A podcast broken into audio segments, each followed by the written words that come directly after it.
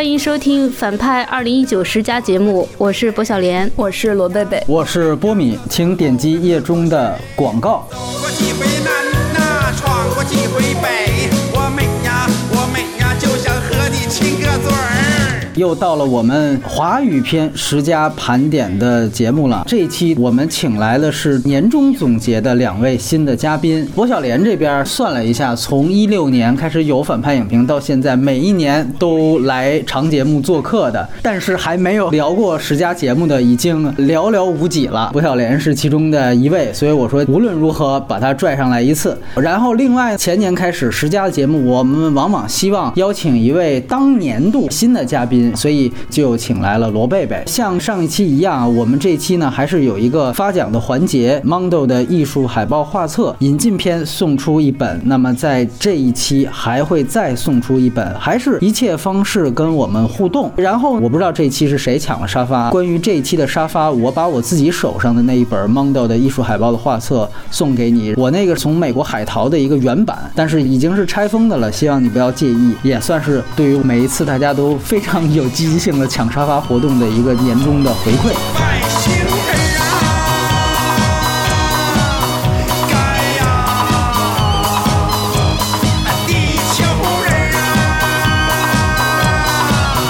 哎呀。哎，那说完了这些呢，我们就得来聊一聊十佳的话题了。我们直接来揭晓十到六名，罗贝贝这儿开始。第十名是《地久天长》，第九名是《过春天》，然后七和八实际上我是并列的，《平原上的夏洛克》和《过招关》。第六名是《别告诉他》，第十名就是大家都讨厌的王小帅，我也很讨厌王小帅，但是被计划生育包括吃毒群体的题材所打动，触动点都在于咏梅的表演，她的确就是我们的妈妈们那样的人，就是那种隐忍的、温柔的那种感觉，似乎。乎是没有过反抗嘛，但是他内心可能有很多很多的激烈，但是他最终永远是以平静来面对这个世界。的确是中国式母亲的一个典型的形象。当然，地久天长所有所有的毛病，之前反派影评的节目里也说过了。第九名的这个过春天，在我第一遍看过春天的时候，我感受特别好，因为觉得很流畅，然后那个青春戏的部分特别打动人，包括他这个里面对香港的局部的呈现，会让你觉得就很到位。包括过马路的那个灯滴滴答答响，那就是很多大陆人对香港的第一。印象，但是在冷静下来比对那个时间，就看了更多角度的一些回顾之后，我会发现那不是那段时间的香港，他把真正应该做的关于现实的功课整个的剥离掉了，这是一个巨大的无可规避的遗憾。更悲伤的一件事情是，其实你是知道创作者为什么会呈现出这样一个怪异的局面，但是他认为那是他唯一的选择，观众也认为这是唯一的选择，只能说它是一个被异化的一个时代记忆。偏。上的夏洛克和过招关这两个，我觉得是有点像，就是他都把目光放在了乡村上，然后用素人表演。我现在这个时间段会特别喜欢，愿意把视线放平，放到非城市地方的这样的作品。就是大家太喜欢追逐北上广，然后去翻拍汉化一些东西，就没有做中国表达。你一旦把视线放到乡村，然后心态放到平视乡村，就会有一种非常舒服的动人。平原上的夏洛克是很淳朴的那种酷，做电动摩托来回穿梭。然后过招关其实它里面是有一些设计感的，包括有些地方已经像那种鸡汤小品文式的桥段，包括老人都说教什么的。但是由于它用的是素人的老人，就哪怕它是一个小品式的鸡汤文，你都会很感动，就去消弭了这种鸡汤的东西。第六个是别告诉他，嗯，这个片子可能会有很多的批评，但是对我个人来讲，它是一个能展示。是多角度困境的一个片子，比方说这个片子里的中国人，一边大家都很说爱国，但是每个人是义无反顾的要把孩子送去美国。但是你要想，这个导演他是所谓的美国文化、美国视角，但他最后是服从了中国逻辑的，就是我们瞒着奶奶。我的奶奶最后活了整整六年，他认同了这个文化。讨论说是否是消费东方，但是从导演的视角来看，这个可能就是他自己的一个寻根。在美国，他是少数族裔，因为少数族裔其实。往往是说，我找到我的文化认同，我从里面找到让我觉得很舒服的去对抗这个世界的方法，他会觉得心境更好。这个很明显，最后这个女主角包括在纽约的街头也练上了气功，这个其实是 他们认为的的一个解决一个出口。你用不同的文化相互的关照来看，就是很有趣的一个东西。如果仅仅一味的从美国视角或者一味的从中国视角来看，可能都是有些偏颇的。我觉得这个冲突感还是很重要的。好，听一下薄晓莲，有三部是重合的。第十位我给的是《四个春天》，第九位是《别告诉他》，第八位是《过招关》，第七位是《白蛇缘起》，第六位是《过春天》。第十位《四个春天》，因为我是觉得石家要应该给纪录片一个席位，本来是想给《春江水暖》，没有供应，所以我就在《生活万岁》和《四个春天》之间挑选，选了相对来说不那么做作，没有特别多煽情成分，就很可爱的这个《四个春天》。别告诉他，我选它是因为这个片子看完了给我一种很古怪、很特别的质感。我一开始是给他评价不是很高，但想了一下，这个导演从他的身份、从选的这些演员的挑选来看，每个人的表演都已经很有趣、很到位了。你说他再深刻还能怎样呢？也做不到了。他应该在这个十佳里面占一个位置。过招关，这个是我昨天补片的时候看到的。嗯，看了之后我就觉得一定要给他一个席位。农村题材，但又不是那种猎奇向的农村题材，在当下的电视上里，他已经没有空间了。包括他可怜的票房。然后这个电影其实有很多表达是不足的，技巧上也有一点生疏，但是它里面有有一些足够打动我的地方。片尾那场大雪，还有那个电话，看到那儿的时候，我几乎是像被击垮了一样。白蛇缘起跟它对标的是哪吒，白蛇的画风更加细致，看所有的情节你都能感觉到经费在燃烧。故事的内核跟传统的白蛇传不太一样，它有一些新的表达，甚至有一点激进的感觉。郭春天的选择原因也跟配佩佩差不多，故事很流畅，然后他的人物塑造有一些特别的魅力，尤其男主角，然后青春片的诱惑和危险在这个片子里面表达的很完整，就是在电影院的观感特别的舒服。第十名是《学区房七十二小时》，第九名是《花椒之味》。第八名是别告诉他，第七名是平原上的夏洛克，第六名是白蛇缘起。就前几年而言，我八九两名一般会给到六分左右。但是遗珠一样的作品，比如我记一六年我给一个叫大事不妙，一七年我应该还给过我是马布里啊，现在说起来是那个高以翔的一个作品啊。所以按照这样的一个做法，我在今年呢给到第十名是学区房七十二小时。这个榜单里面，如果说有一个。特点的话，可能这里面有一个焦虑感三部曲。学区房七十二小时其实是一个特别网大质感的，它其实描述的一种状态很有趣。在大陆认为的中产，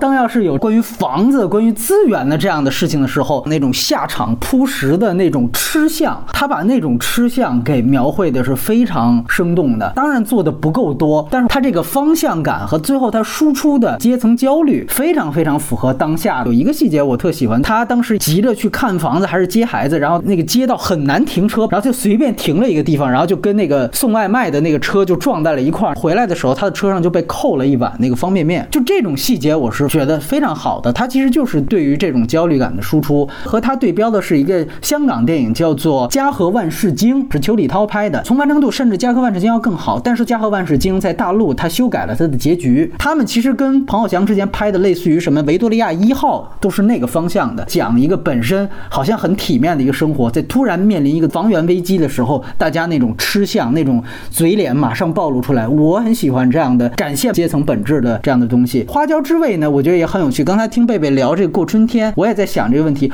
花椒之味呢，更像是饮食男女的一个续集。当然，饮食男女真的拍了续集啊，更烂一些。它其实就是讲的是，比如说朗雄那个人物要是死了之后，这三个姐妹该怎么办？当然，这些东西我觉觉得都到其次啊。我觉得最有意思的，它的整个火锅店是在香港。它这个三姐妹呢，故作的一个概念是大陆一个女儿。香港一个女儿，台湾一个女儿，整个电影始于钟镇涛死。我很喜欢的是，首先三个演员，无论是大陆、台湾还是香港，香港郑秀文嘛，选角都非常好。其实她是我们之前一直在说的，就是香港电影现在的一种平行宇宙。但是这个平行宇宙是一个有意的导演的一种愿景。他让钟镇涛演了历史的幽灵，他在说三个女儿都需要跟这个历史进行某种程度的和解，大家才能坐在一张桌子上吃。吃饭。大家都知道钟镇涛还在这之前什么撑景大会高调亮相，当然导演拍的时候他还没参加这种活动，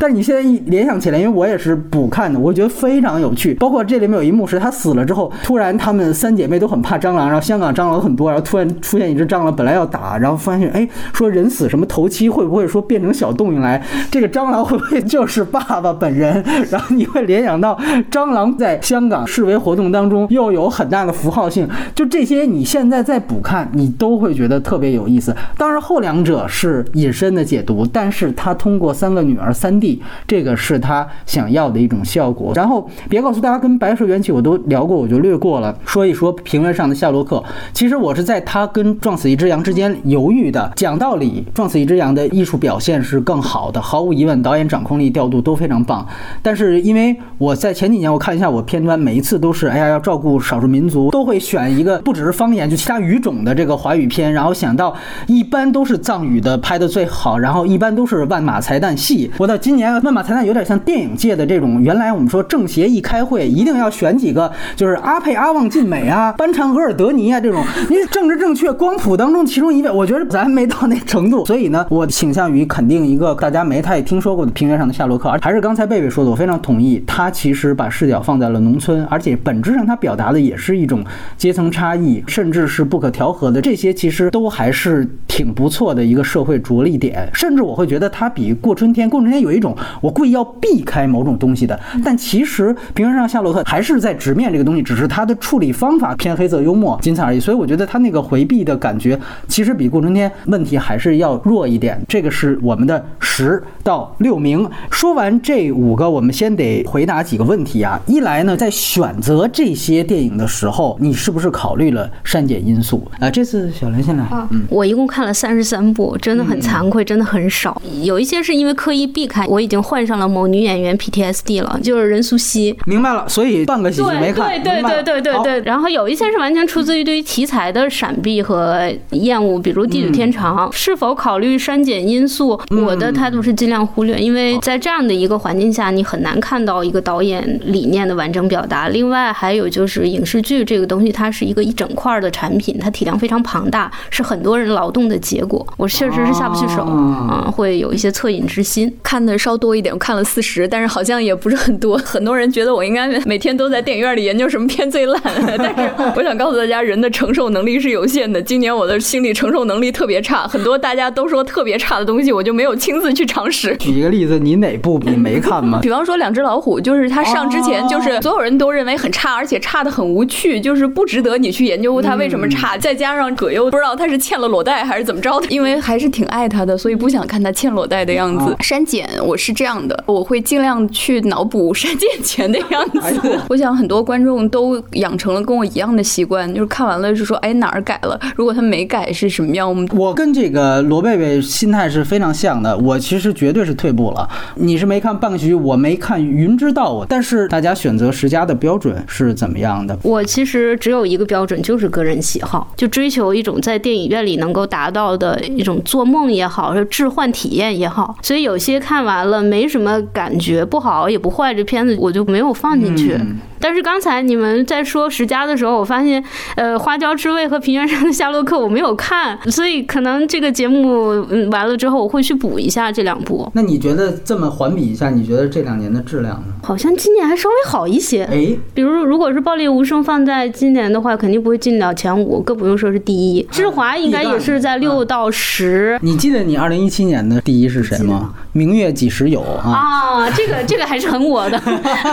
我爱周迅永远不变。哦，明白了，来听听罗贝贝，我没有你前面的资料了，你就自己说说标准。第一个想的当然是自己的个人感受，因为我的工作就是一年到头都在处理公众情绪是怎么样的，去分析为什么会这样。我的感受里面还有很重要的，就是我会看时间流逝之后你对他的感觉哎，就是有很多片子你看完了之后觉得，哎，这个还挺好啊，进步了。但是很多看似工整的片子，你看完就忘了，所以我会特别在意，就是说隔一段时间我回头去想它是怎么感觉。虽然我的第一因素是我我的个人感受。但是最终列出来这个榜单的时候，还是加入了一些理智因素，就是看跟谁比。在大部分同行都很乱七八糟的情况下，一个手艺很好的片子是非常重要的。尤其是经过了一段时间的回望之后，发现大部分人连基本的工整都做不好。如果他把这个手艺做的纯熟的话，还是很重要的。每一年的院线，尤其华语，可能跟我们的社会贴的相对更近一些，所以我反倒会把一些，比如说手艺特别好，但是可能跟现在关联特别小的电影往后排，或者能不排就不排。撞死了一只羊，某种程度上我觉得也是了。你的手艺是艺术上的手艺，我的手艺其实是包括对于民众情绪输出、娱乐、输出解压方式的这种手艺。其实我更偏向于这种手艺，就这种在大家看来都是很一般的、不值一提的东西，现在都非常非常稀缺。特别同意刚才薄晓莲说的那个，我认为其实今年。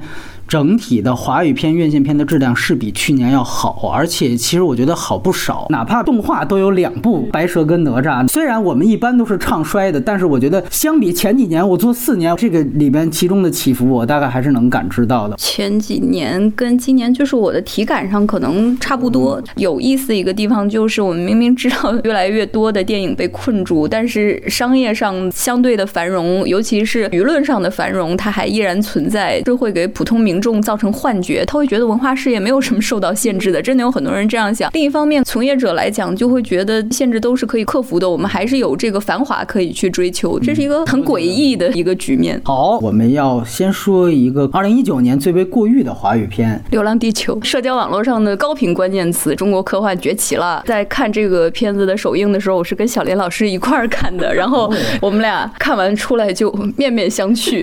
说啊，这怎么了？但是当时。时小莲老师就告诉我：“哎呀，边上的直男已经哭的都不行了。”那时候你们知道，就是全网已经是爆了的那种口碑。看的第一场，当时我就在想，完了，我们俩已经被排除在主流感知之外了。首先，刘慈欣的这个价值观，很多人就不太认同。《流浪地球》本身也有。他一以贯之的价值观的问题，但是对于我来讲，如果你要从这个小说挑一个好处的话，它其实是一个很悲壮的、很绝望的一种情绪，它其实就是那种漠视情绪。在我觉得这个小说的优点是这样的情况下，我发现它完全被改到了一个情绪的反面，斗志昂扬，人定胜天，这个我们一定能战胜。我们他可能把原来小说的一个好处给改没了。其次就是他科幻的部分做的特别特别的乱，他们瞎忙活一阵儿都不知道他们在忙什么。我好像在微博或者。在朋友圈稍微的说过一句这个话，然后当时就有人跟我说：“哎呀，因为你是女生，你不懂理科，所以你没看懂。”我就想说，你换个真懂科幻的导演，是每一部的任务都会给你拍的明明白白的。就从冲关做任务这个角度来讲，他都没有拍的让人很舒服。你还有两个备选，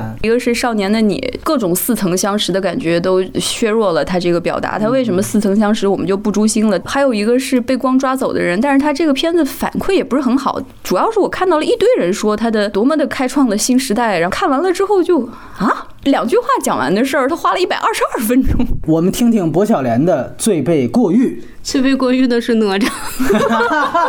你们俩，你看，正好代表了 代表了听众们。对对对，我们的我们的口味还是很大众的。就是我对于哪吒这个片子，我就是无感，挺嗨的，挺工整的一个商业动画片。它被过誉的点就是它被送去奥斯卡。之前《战狼二》也送过嘛？对对对，都都有病是吧？对对，都有病都有病，就是感觉是马云，你写本书，然后。你去参加诺贝尔文学奖的评奖，你可以这么做，但是我我可以鄙视你。哪吒，我对这个故事的认知是一种很扭曲的、很叛逆、很悲壮的剖骨剔肉还给还父母，结果最后就变成了哇那么慈爱的一对父母，我特别不能接受。我不知道是不是因为我年纪大了还是怎样。哎，我觉得挺好。你看，正好跟罗贝贝说《流浪地球》原著跟电影那改编的意思差不多，就是你会发现真正的流量爆款都必须得把一种。原来锋利的东西给改成大团圆，改成当下在这个社会环境里能够最大限度的煽动群众情绪的。一个方式，哎，你有备选吗？我备选就肯定《流浪地球》了。那差不多。我最被过誉的，刚才有嘉宾提及过啊，我选《地久天长》。我也是《地久天长》在《流浪地球》，我这两个之间不断的在徘徊。我最后考虑还是《地久天长》，因为它的缺点是不是还会对社会带来一定的负面影响？其实就是当时我们提到很多那种，最终你其实还是要生个男娃的这种埋藏的很深，但绝对是一个主创非常明确的一个。导向的一个价值观，你是一个送到三大电影节上的电影，这就是代表中国。最高水准的电影。这种思想，我不知道大家看了会会怎么样。当然，关于《流浪地球》的所有认知，我也都非常同意。我觉得没有什么可补充的了。接下来就是前五，从第五名开始，黄晓莲这儿。我第五名给的是《被光抓走的人》。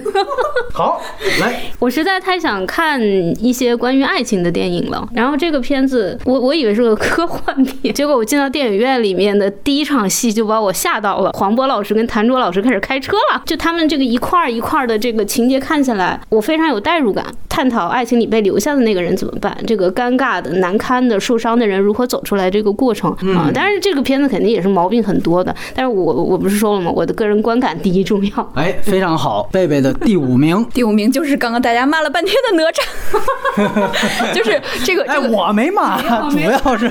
没没没关系，没关系。不是这个片子情绪经历了很多个阶段，第一个阶段是看完了之后觉得不错，挺流畅。然后看完了之后一个小时不对，哪吒不应该是这样的，哪吒这个。这个剔骨还父，割肉还母，他怎么能这个魔改成这个样子呢？你把摇滚精神都改没了呀！第三个阶段是看到我身边的很多年轻人确实非常喜欢，就是包括他们自发的去做了很多的周边，就是你还要就是承认已经很久很久没有没有一个作品，就是说能让人那么大规模的去再创造，然后去变成一个梗，而且他们其实知道这个魔改在哪里，他们就会做魔改相关的周边，比方说一代敖丙、二代敖丙，看到三代敖丙之后什么反应，大家相互怎么交流，就是很有趣的一种，我觉得他能有这种影响力，那我还是很佩服的。然后第四个阶段就是到现在已经半年过去了，我回头看，是他魔改成了一个合家欢，但是你要知道，很多人做合家欢都不会做的。让他内核是这个教育父母，你要对孩子好一点。我觉得我。几乎没有见过这样的国产合家欢是这样一个切入视角。如果我们一定要正能量的话，可能这已经是最好的打开方式了。就那它和《流浪地球》，很多人也说它其实也是一个品质上的合家欢。你觉得他们两个有没有本质的区别？我觉得是有。《流浪地球》是那种就是我说的传统的正能量，它就是大家都要为集体去奉献。他说的那种回家的概念其实非常弱。最后我读取出来的就是小时候受的那种集体主义教育。于是的那种正能量，还是这个东西更多。那哪吒他至少是一个面向小我、面向小爱的一种正能量，就是我们先爱好身边的人。一个是有点陈词滥调的一种集体主义的正能量，一个是面向亲子关系的正能量，这是一个区别。第二个就是说做任务，可能我个人的感受就是，我觉得《流浪地球》那个任务做的很乱。哪吒治好这个一步一步的怎么保护这个孩子，孩子现在怎么样？他他每个阶段都很清晰。我的第五名是疯狂的外星。惊人在我们的榜单当中和很多嘉宾的反馈当中，这个出现频率也挺高的。我觉得这个算是一次在年终大家对于这个电影的大规模平反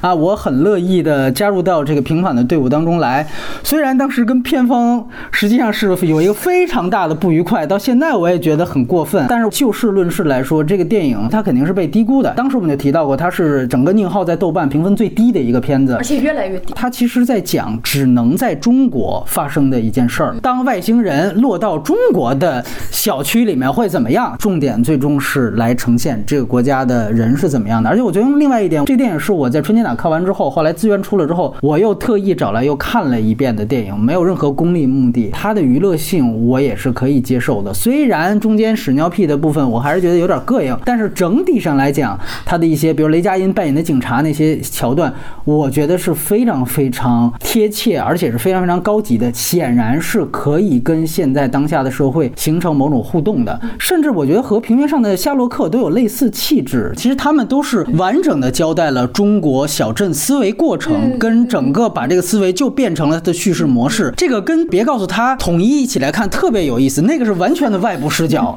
然后这个是完全的内部视角。这两种视角奇怪就对了，因为它就是纯正的，几乎百分之百的。你看夏洛克里边是说这儿有一个监控器，说你帮我调。要看，大家不看，不看的话，那我就找你的亲戚，你的亲戚再找你的亲戚，这个就是中国的这种小镇思维。他跟这里，哪怕你是个外星人，到最后我也在酒桌上把你办了。你拿这么多东西，你得给我们推销去。就大家这种实用主义的这种小算计，全都在这个黄渤跟沈腾这两个人物身上。所以我觉得他们是纯粹的、真正落地的中国化的东西。《流浪地球》你典型看是海外的类型片的高仿，但是《疯狂外星人》跟《平原上夏洛克》某种程度上是只有中国人才能拍出来。我仍然。然认为这不仅不是宁浩最差的作品，甚至可以说是他石头之后最好的一个作品。这个改编方式，包括这个方向，我觉得是先进的。然后呢，我们就来说第四名，罗贝贝先开始，第四名又是被你排出去的壮阳，撞死了一只羊。对，撞死一只羊。因为我是从今年才开始看这个导演的作品，啊觉得他一下给你带来的那种特别酷的那种质感，就是那个冲击性特别好。这样的氛围下，你随便他干什么都可以，开车也可以，以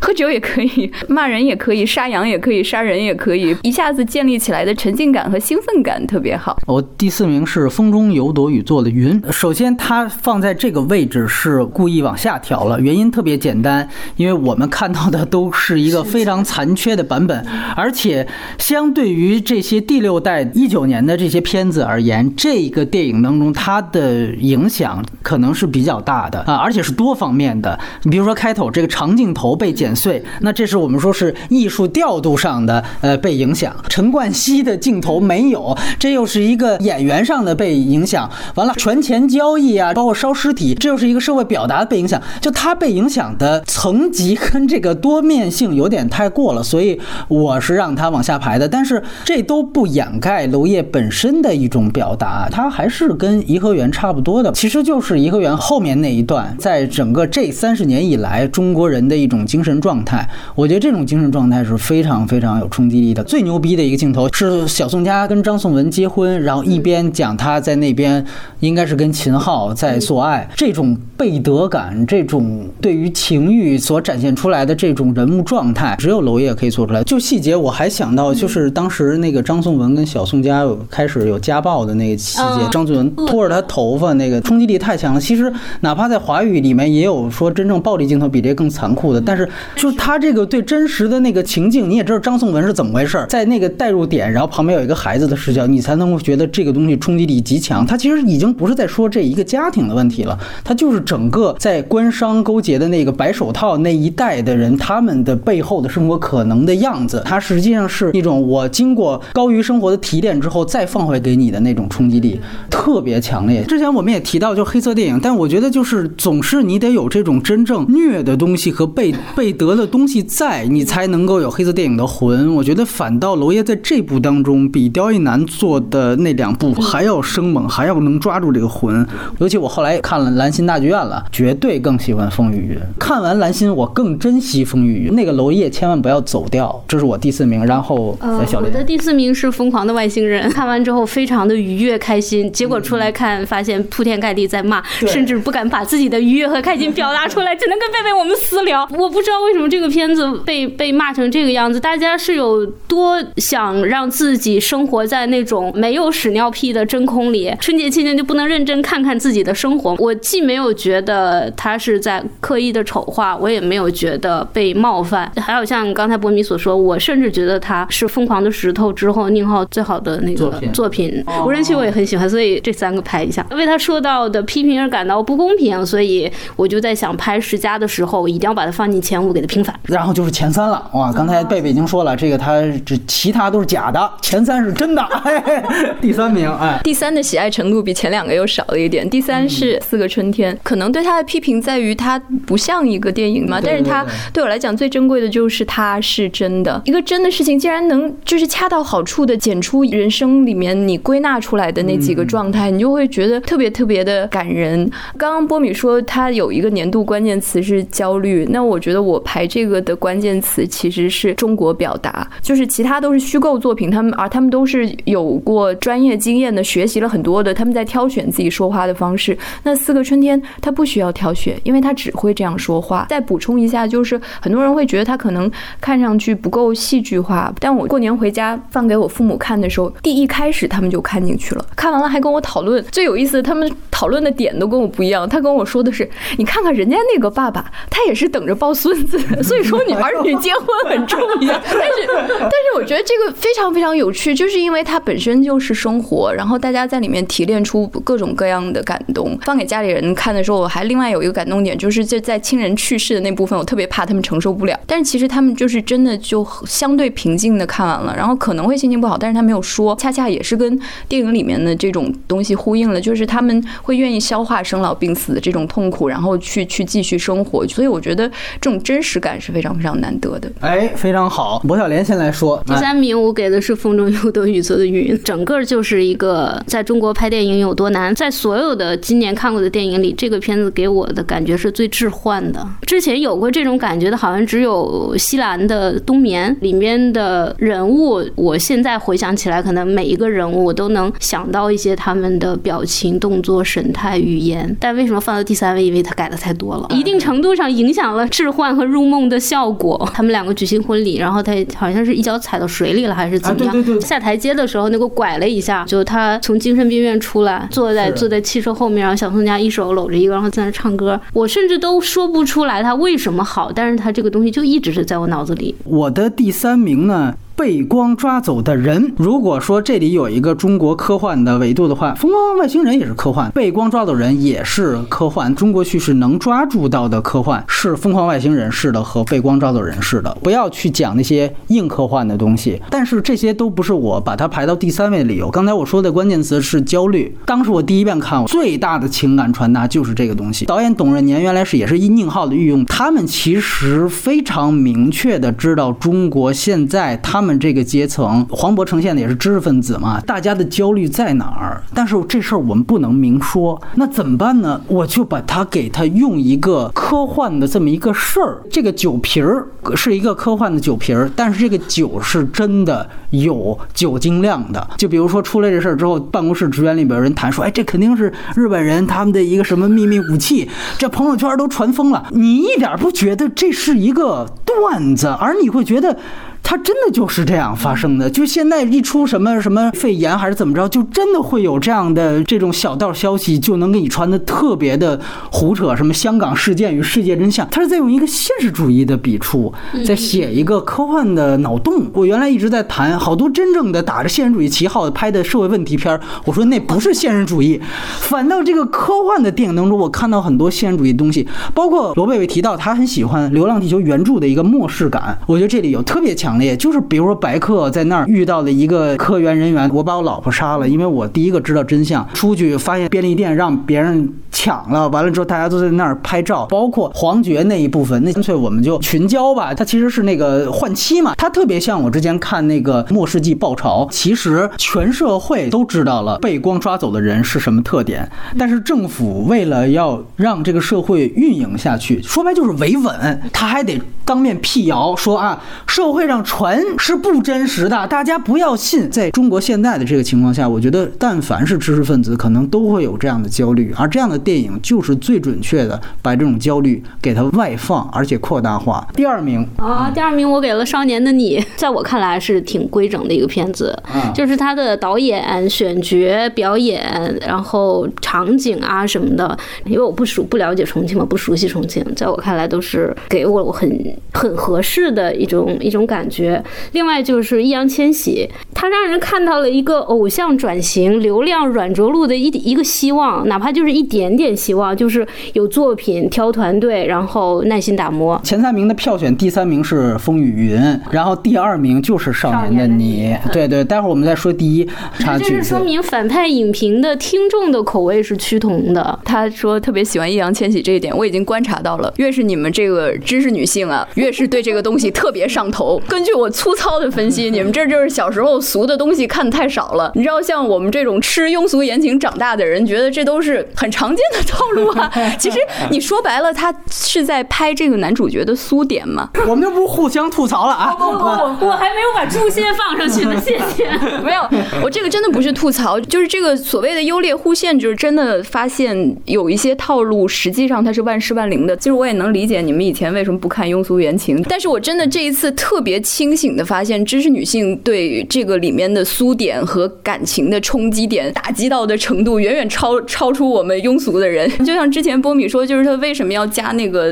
强吻的那个镜头，其实已经撞了告白了，他就是要易烊千玺的荧幕初吻，而且事实证明他奏效了。啊，你的第二，快第二是《疯狂的外星人》，哦。然后这个片子我是提前看的，第一感受是笑都不行了，很兴奋的，就是后来又带家里人看，但是后来发现家里人嫌他低俗，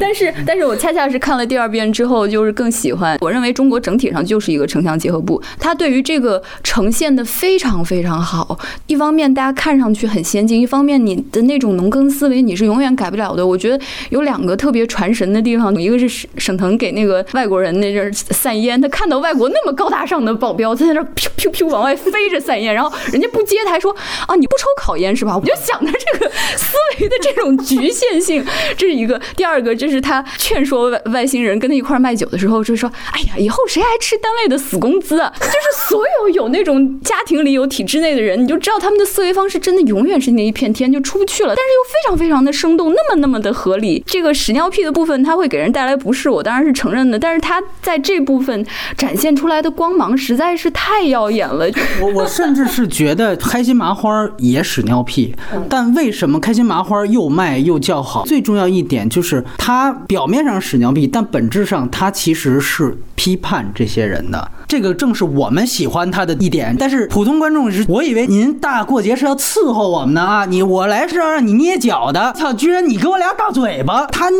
脚捏的确实没有吴京好，这个咱们得承认，但是就是这一点，他其实是跳离出来，这个才叫一个电影合格的表达。大家都知道，在作品里面加上热点是非常非常尴尬的。你在他最热的时候加上热点，你就是一个复读机；你在他热完了一段时间之后加上热点，你你就是个傻子。但是宁浩非常聪明，他加的所有热点你都不会觉得尴尬，然后你不管是当下看还是之后看都可以。这个《疯狂外星人》里面有数处加的热点都非常非常好，一个是那个 TFBOYS 那个歌，这个青春练习手册，对你就能看到一个中年人疲惫的追逐热点的样子，你会觉得那个描写的很到位。对于春节档其他电影的互动，什么犯我地球者虽远必诛啊，什么邪不压正啊，还有对对对，就是他 Q 其他电影你一点都不烦，而且你就是直拍大腿的那种好笑。彭于晏什么光着腚在上面那个什么什么晏光着腚在跑，他做活了一个小人物就是那样说话。知识分子要有知识分子的视角是没有错，但是你如果高在上的俯视所谓的下沉市场，宁浩不是，他是很平视的抽离出来观察。而且就是迷影式的互动，就是好莱坞式的。当时我一看到他说啊邪不压正那个梗，其实马上我就想到的是好莱坞电影都是那样做法。就我们真正有了一个真正成熟电影概念，他才会这样做，而且大家互相都不太介意。比如《鸟人》里边跟迈克尔基顿说啊，你才是第一个超级英雄，唐尼他妈只是一个他妈原来三线的一个，哇，你就会觉得哦好莱坞就是这样干的。就我们终于有一天也到了玩同样段位梗的地步，然后一点不生硬，我觉得这就对了。包括你记得被光抓走人都是黄渤啊，里边说，哎呀，黄磊被抓走这事你也被，而且黄磊是他的好朋友，他还赞美了黄磊，因为黄磊和媳妇儿是真爱，才是被抓走的。是这样。我第二名是《扫毒二：天地对决》，当时刚看完出影院，我基本上就是这个排位了。大家可以回忆一下，它大概是一个什么时间点上的？这个就回到了最早罗贝贝提到的过春天这个事情。我觉得就是我们到底在看现在的香港电影在看什么？然后我觉得这个片子它是一个阴错阳差去切合了一种邱礼涛一直以来的一种在类型片当中加春秋笔法的东西，到这一部当中。突然非常阴错阳差的和他要在大陆上映的时候非常准确的对上了。当然，它本身我仍然认为它是一个非常成功的一个类型片。它整个这个电影里面表现的香港这个情绪，其实基本上就是准确的时下情绪。这种指代关系类似于我之前第三名的被光抓走的人，他都是通过一个类型片的外壳，然后真正的去触及一个核心。当时胶片来聊的那个耳旁风，我特别认同的一点就是它中间夹杂了好多动作是不必要的，就是它让无数个人有拍坠楼的动作，谁的儿子的什么的同学坠楼，他整个电影反映出来的那种戾气、进阶过火的那种感觉，最后整个他一定要让整个中环沦陷，说的其实就是一个类似于懒超的主题，题就是大家都得死，就这个是非常强烈的一种情绪，尤其到后来有了对这个事件进一步的了解，我反倒觉得它更加的准确。当然，你可能说这里面有一个时间差的问题，它是误打误撞，但是因为我每年的十佳，我也得说啊，我邱礼涛粉丝，我每年十佳都有他的片子，我又非常明确，就是这种春秋笔法又不是他纯蒙的，他拍什么原谅他七十七次都得在五十年不变的梗，他同时在类型片上面，我又觉得他又是跟林超贤这一代可能是最后的能继承香港所谓“进阶过火、尽是癫狂”这八个字的香港导演，而他把这八个字合理性不是用在了主旋律的输出上，而是用在了本地焦虑输出的这个输出上，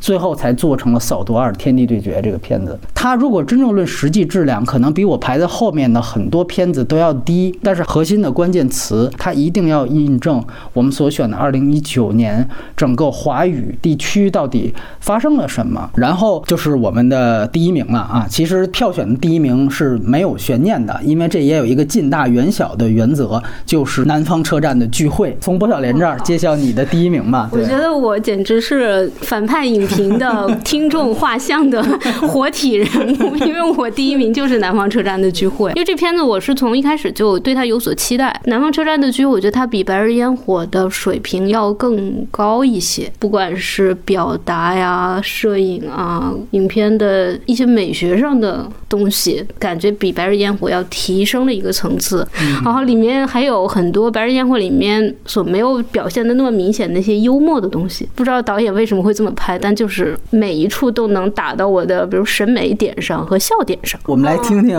罗贝贝。你们都谈过了的《风雨云》，所以为什么我说那个审查会不会影响评价要放在最后说？首先，我当然知道这个片子是一个残缺的版本，而且其实非常有趣的是，我看的是上映前的某一个版本，这是一个非常有趣的过程，就是你通过那个字幕的批注，你知道它要掩盖什么，然后这个本身就变成了这个电影的一部分。它对我来讲就像是一个遗失了半部的《红楼梦》，或者像一个断臂维纳斯一样，你知道这不是它完整的东西，但是你要不停的去想它原来是什么，甚至于增加了一种魅力，这是一个部分的原因。然后另外一部分就是我个人是一个打黑贪腐剧爱好者。中国大陆如果有黑帮片的话，那他应该是打黑贪腐剧，而且现实主义角度来讲，打黑贪腐这些其实是不可或缺的。在它的尺度相对比较宽松的那个时候，它真的派出了中国大陆才有的那种人性、那种利益勾结。因为你知道它都是有现实依据的，所以它特别特别带感。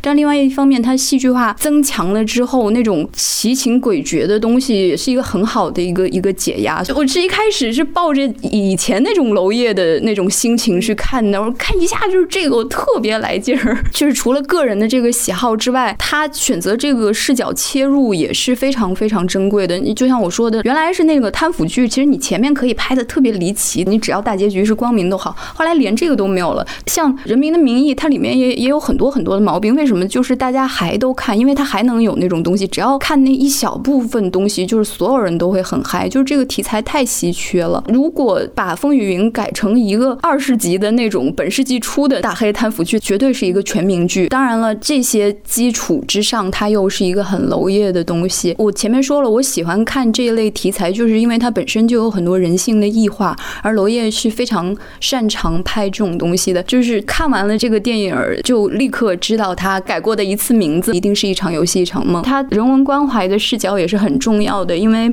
社会是在高速前进的，但是那些被抛下的人有没有人去关心，以及那些跑得特别快的人是怎么跑起来的？娄烨是去关注这个问题的，是非常非常难得的。哪怕他已经被剪得支离破碎了，这样一种关怀都很珍贵。我第一名其实两位的片单都出现过，但是排名不是这么高的。我给了《过招关》，我也是后来才看的这个电影。本身他用的是一个祖孙俩亲情的故事，但是直到他开始说爷爷到底遭遇到了什么，然后他讲了反右扩大化三年困难时期所遇到的这个饥荒的事情。他因为这个上路，他要去感谢在那个时期帮助过他，甚至是救过他命的那个人，然后他才带着他孙子一块上路。我才看进去这个片子究竟他想要讲什么。然后直到那两次所谓的回溯过招关这个典故、伍子胥这个事情，我才能够完全的进入到这个故事当中。他整个这个上路的过程，实际上就是一个带领中国的下一代人，就是现在的小孩认识中国历史的一个过程。里面他讲得到的三个事情：反右八十年代的喝农药，然后还有一个钓鱼的人，他做生意失败。按照我们原来的粗略分法，三个领导人时期各自选出来的一个代表事件，这个其实是。是一个共和国浩劫史的构建。然后我直到最后说他马上要去接近到旅行的终点是要看望他当年的救命恩人，这个时候开始出现的父亲突然出现了，然后把孙子就接走了，这一幕给我冲击力特别大。如果说整个故事都是爷爷一个真正的说，还有一些良知的老人，他对于新一代人让他回望历史的过程的话，当这个回望历史过程即将抵达终点的时候，他被打断了。真正他爷爷为什么要翻越那么多里路要见到那个人去相见？他被父亲的一个直接好像也理所应当的理由，所以就打断了。下一代人可能就从此就再也没有任何一个机会可以认识到那样的一段历史。所以他是。实际上是通过这样一个公路片在说这样的一件事情。当然，他也做了非常多的失语者的环境，开始的哑巴到中间的养蜂人，用一种几乎太空人的那种发不出来声音。我也同时能够被他这里面的真诚所打动。他有一幕是那个小孩通过他爷爷的那样一个善举，给了另外一个孩子一个泡泡糖。他其实非常明显给了一个镜头，祖孙俩走了，哭丧的人就站起来，哎，咱们歇会儿吧，就这样。你一看那就是骗子，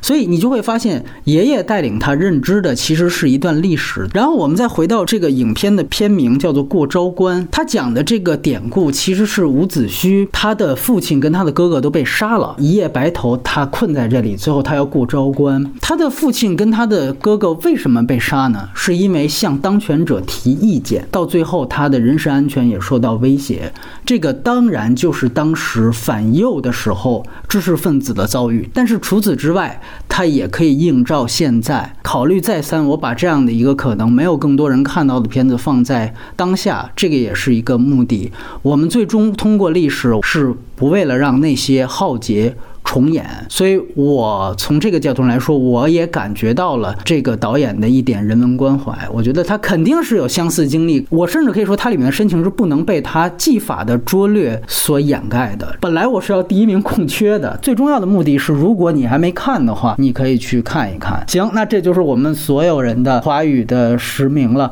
第十名到第一名再完整的念一遍。播下连着开始。第十名是四个春天，第九名别告诉他，第。八名过昭关，第七名白蛇缘起，第六名过春天，第五名被光抓走的人，第四名疯狂的外星人，第三名风中有朵雨做的云，第二名少年的你，第一名南方车站的聚会。我换个顺序吧，我顺着念吧。第一名是风中有朵雨做的云，第二名是疯狂的外星人，第三名是四个春天，第四名是撞死了一只羊，第五名是哪吒之魔童降世，第六名。是别告诉他。第七、第八名是平原上的夏洛克和过昭关，这两个是并列的。第九名是过春天，第十名是地久天长。第一名是过昭关，第二名是扫毒二天地对决，第三名是被光抓走的人，第四名是风中有朵雨做的云，第五名是疯狂外星人。六到十名是白蛇缘起，平原上的夏洛克，别告诉他花椒之味和学区房七十二小时。这整个就是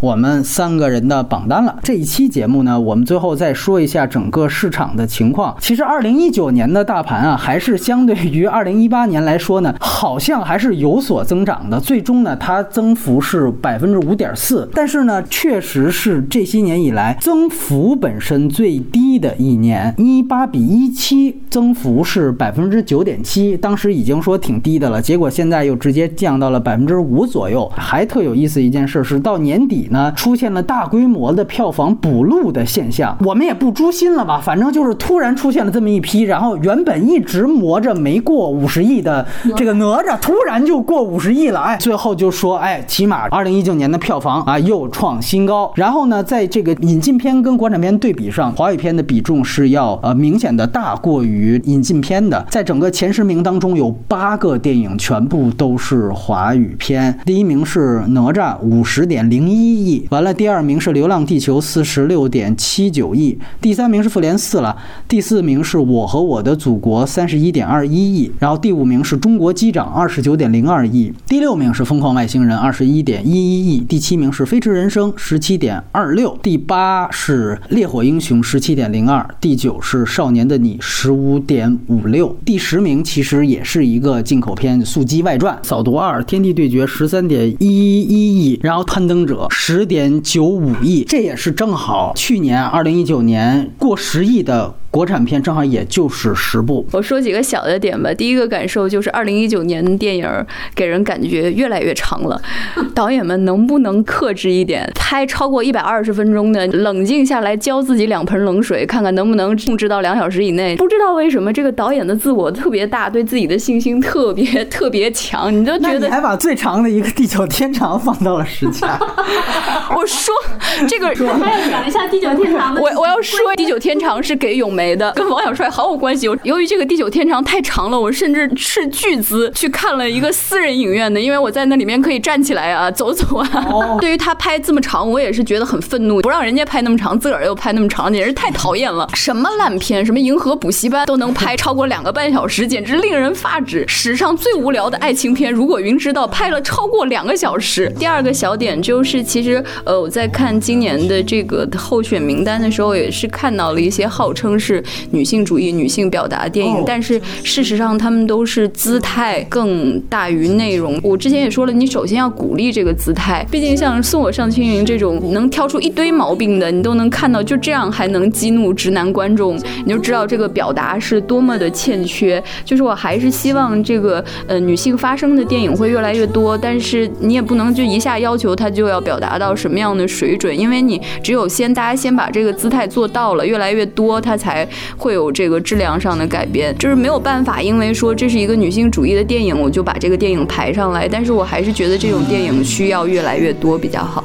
哎，我觉得这里有两点，一点就是技术原因这个问题，到最后年终的时候，你会复盘整个排行榜的时候，你会发现其实还是对于票房是有影响的。且不说八百这种到现在压根儿去年就压根儿就没上成的片子，哪怕《少年的你》现在是最终卖到了十五点五个亿，你总感觉这个电影当时引起的话题性，其实对标前年应该跟这个《药神》好像也都差不多，但是最终票房实际上是一半都不到。《飞驰人生》卖了十七个亿，你总感觉它这话题量跟这个《少年的你》压根儿不一档次。对，这就是因为《少年的你》被挤出了一个本来蛋糕很大的档期，《少年的你》原先定在的是六月底上映，它是暑期档的开头。如果它在暑期档这样的一个量级的市场去上映，它所能够获得的票房量级是一定要比它后来匆匆上映。我们记得它是起片故意让它三天给你拷贝，马上你就得上，他故意让它裸宣去上，要降低这个热度，一定影响到了它的票房。而且我觉得这个也导致了一个结果，让《银河补习班》同样是关注这个校园题材的那样一个片子，在《少年的你》之前就上映了，而且它占据了一个暑期档的大蛋糕。即便这个观众口碑跟预期明显有这个落差，但是最终还是能够卖到八九个亿这个样子，现在这个技术原因不仅仅是说我们能够最明显的看到的那些东西，其实对于一些哪怕已经上映的电影来说，它也有非常非常大的影响，它即便上映了，这个声音是已经形成了，而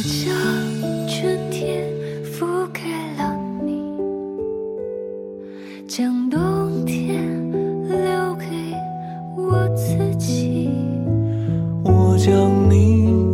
的背影留给我自己